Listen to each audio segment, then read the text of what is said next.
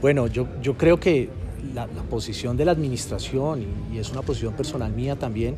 de alguna manera la manifesté eh, el año pasado y, al comienzos de este año con una propuesta que hicimos el año pasado que tenía un componente de un descenso como lo estaban planteando algunos clubes y tenía eh, un formato de torneo que era de un año. Entonces, eh, eso era una, una, propuesta integral que tiene muchos otros aspectos y lo que se decidió ayer fue continuar con el, con el tema del descenso como está, es decir, que el promedio se sigue aplicando. una, es, eh, cualquier modificación tiene que ser obviamente acordada por la Asamblea y con dos terceras partes que pues eh, eran los, los 24 votos que se necesitaban. Entonces cualquier modificación que se haga al futuro primero se tiene que tener en cuenta las condiciones que ya se pactaron durante los últimos tres años y como usted dice no podría ser sino 2025 comenzando 2026. Entonces cualquier